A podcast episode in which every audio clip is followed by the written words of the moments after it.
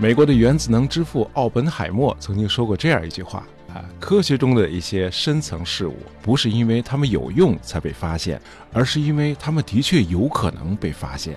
核裂变就是一个很典型的例子。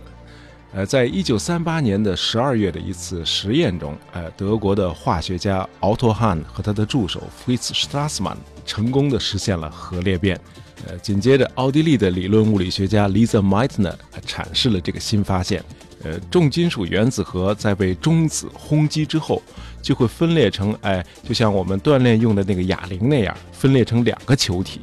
哎，一个原子核被劈成了两半儿。呃，Lisa Meitner 利用爱因斯坦那个著名的方程式 E 等于 mc 平方，哎，计算出了这个核裂变释放出来的能量的大小。他发现这个裂变的原子核释放出来的能量是处于轰击状态的那个中子的能量的两亿多倍。我相信这个结果刚算出来的时候，他自己已经被吓傻了。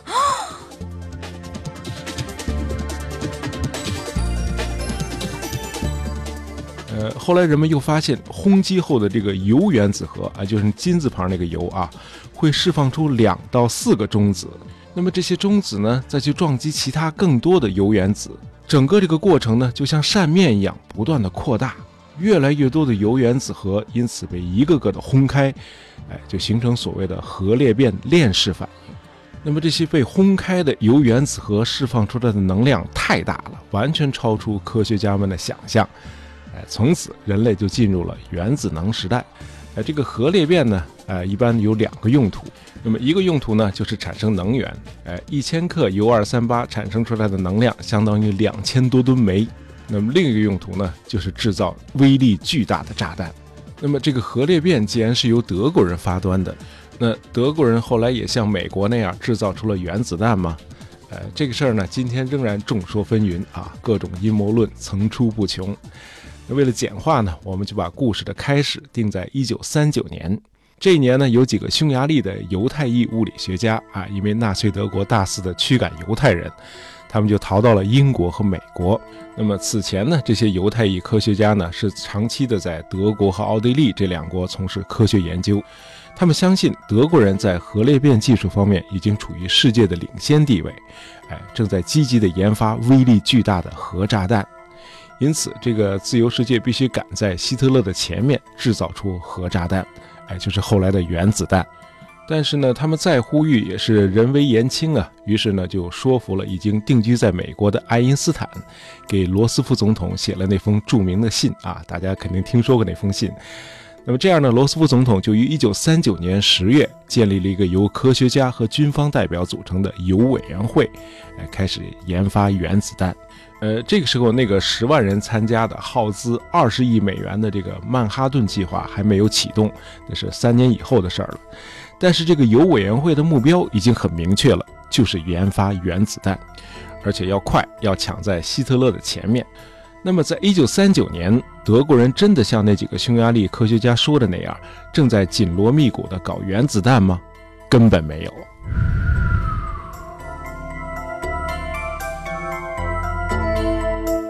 呃，比美国人只早一个月，一九三九年的九月，德国的战争办公室和科学家们在柏林也开了两次会。那为啥要开这俩会呢？因为德国人也捕风捉影地认为，呃，英美在尝试把核裂变技术服用于军事目的，因此德国必须迎头赶上。哎，就是说双方都错误地认为对方已经跑到自己的前面去了。啊哦，呃，Kurt Deepner。是个狂热的纳粹分子，在大学里他学的是理论物理。这个时候呢，他正领导着德国的军备研究部。一九三九年九月十六日，他找来了八位顶尖的德国物理学家和化学家来柏林开会。呃，把你们的行李也都带上啊！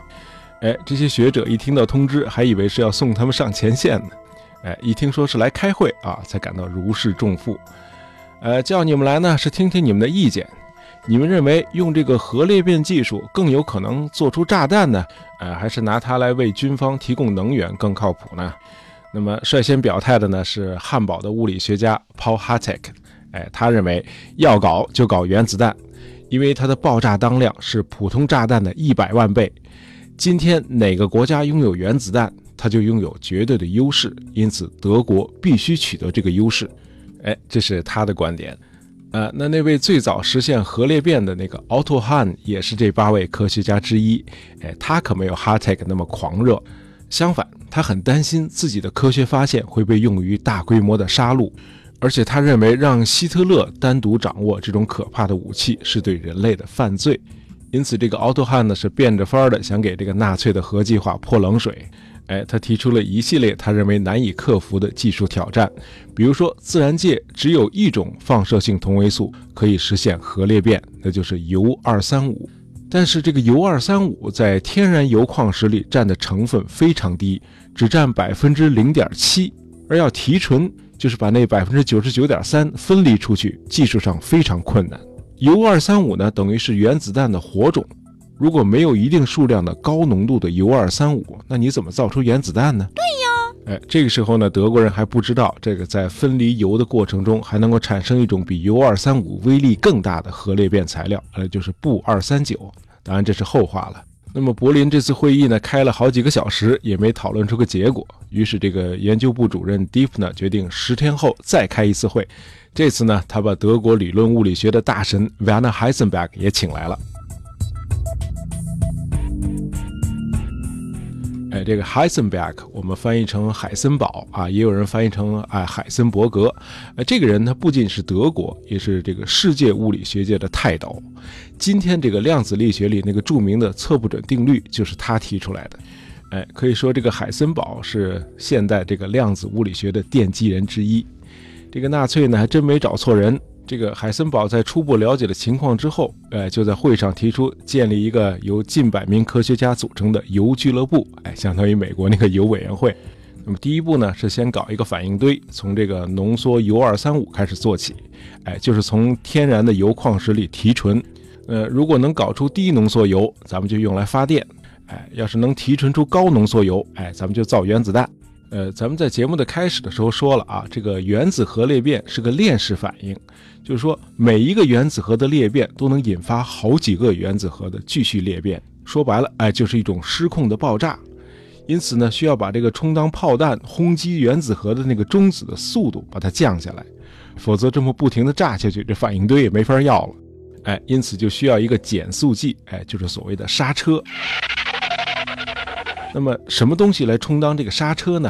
啊，一个选项呢是用石墨，另一种选项呢就是重水，效果都不错。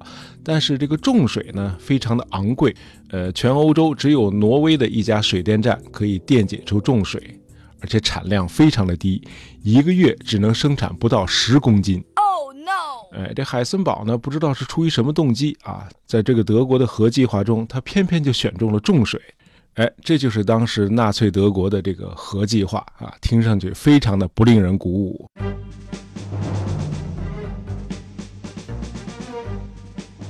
那既然方案有了，嗯，大伙儿分头去干吧。哎，一晃就到了一九四二年的年初，这时候纳粹已经把战争延伸到了苏联的腹地，那么德国的经济呢，有点吃不消了。结果这个海森堡领导这个核计划呢，一直都没有什么显著的进展。于是德国的军需部就提出啊，你们的研究如果不能在近期内取得明显的效益，那就不要再搞下去了。最终，这个德国的核计划虽然没有被完全撤销，但是海森堡这帮人呢已经被轰出了军备研究部，啊，他们被划归为德国的教育部，成了一个鸡肋。啊哦，关键是希特勒本人对核计划也很不热心。呃，这时候希特勒更看重的是那个冯布劳恩团队研发的那个 V 二火箭。哎，有一次，当这个纳粹的军工部长施佩尔向希特勒汇报德国的原子能计划的时候，他发现希特勒这个文科脑袋根本理解不了原子物理学带来的科技革命。哎，希特勒半开玩笑地说：“哎，那些天真的想搞清所有自然奥秘的科学家们，迟早会毁掉这个地球。不过，在我的有生之年，我是看不到这一天了。”哎，不过希特勒这话说的一点也不错哎，他不可能看到科学家是怎么毁了地球，他甚至都没能看到科学家们是怎么毁了广岛和长崎这两个城市。但是海森堡和其他的德国核物理学家都活到了战后，当然也听说了美国对日本那两次可怕的核打击。那么德国投降后，海森堡这帮人呢被软禁在英国一个叫 Farm Hall 的庄园里。这个英国的特工在所有的房间里都装了窃听器。当德国的科学家们在收音机里听到美国人用一颗核弹就炸毁了整个广岛市，都感到无比的震惊。尤其是海森堡，他不能理解这种炸弹是怎么造出来的，因为按照他的计算。制造一颗爆炸当量这么大的原子弹，哎，至少需要好几吨的铀二三五。那美国人是怎么可能提纯出来这么多的铀二三五呢？哎，他感到这么震惊，是因为当初他算错了。由于在计算的时候，这个海森堡没有把中子的扩散率涵盖进去，因此他的计算结果把原子弹需要的铀二三五的质量夸大了好几个数量级。实际上，投掷到广岛的那颗原子弹只需要不到二十公斤的铀二三五，而不是好几吨。那这样一位大神级的科学家，竟然犯了一个如此低级的错误，而这个错误很可能直接导致了纳粹统治集团早在一九四二年就决定放弃了研发原子弹的计划。那任何人只要他没疯啊，看到海森堡的计算结果，都会做出这个灰心丧气的决定的。呃，咱们刚才说了，这个铀二三五在天然铀矿石中只占百分之零点七，呃，当时任何国家也没有能力浓缩出十几吨的铀二三五来。呃，当然，这个纳粹德国放弃这个原子弹研发呢，有很多的原因。呃，除了刚才提到的经济困难和元首本人不热心之外，还有一个人的因素。在这个纳粹集权统治下，这个科学家呢，除了像 Deepner 和这个 Hartig 那样的狂热分子之外，那么多数人奉行的人生哲学呢，都是明哲保身。那我要是向元首承诺我能造出原子弹，那我就得造出来；那造不出来，我就得上前线，对吧？呃，战争期间国家是不需要我这样的理论物理学家的。哎，因此海森堡在第二次柏林会议上才会做出那个走一步看一步这种听上去一点也不鼓舞人心的决定。哎，当时多数的科学家都是这样想的：战争期间呢，在国家的实验室里是最安全的，生活也是最有保障的。那大伙儿就混呗。好，德国在一九四二年就放弃了原子弹计划，这个海森堡的铀俱乐部呢，开始去研发核动力了。但是美英盟国一点儿也不知道这事儿。到了一九四二年，这个盟国甚至确信德国的原子弹研发已经领先美国一年了，因此必须让它停下来。那怎么办呢？哎，既然德国人的反应堆是选择用重水来减速链式反应，那就把德国人在挪威的那家唯一的重水工厂给它炸掉。那从一九四二年到一九四四年，盟军先后干了四次。前两次呢，都是由英国的这个特工组织 S.O.E，哎，由他们派遣这个突击队员深入重水工厂去爆破。那么第一次是一九四二年的十一月，这个突击队员在挪威降落的时候就被德军全数消灭了。英国人不死心，在一九四三年的二月再次向挪威空投特工，哎，这次特工们成功的炸掉了工厂里库存的重水，这个车间呢也被破坏了，哎，一度停工了。但是不久呢，又恢复了生产。于是到了一九四三年底，美军出动了一百五十架 B 十七重型轰炸机，对这个工厂所在的山谷投掷了七百多颗重磅炸弹。结果造成的破坏微乎其微。哎，德国人一看在挪威这个地方继续生产重水已经很不安全了，于是决定把这个厂子和已经生产出来的重水拆运到德国去。这个英国的 S.O.E 再次派特工前往挪威，呃，特工们用塑胶炸药炸毁了运送设备和重水的轮渡，呃，纳粹德国的核计划就这样在一个群山环绕的湖中，哎，彻底的沉入了六百米深的湖底，呃，这个湖叫廷斯贾克湖，那三十九个装满重水的大桶现在可能还在湖底呢。好，今天的节目就到这里。喜欢大爷杂货铺的朋友，不要忘了订阅我们的专辑，这样就不会错过我们的新节目了。感谢大家收听，咱们下期再见。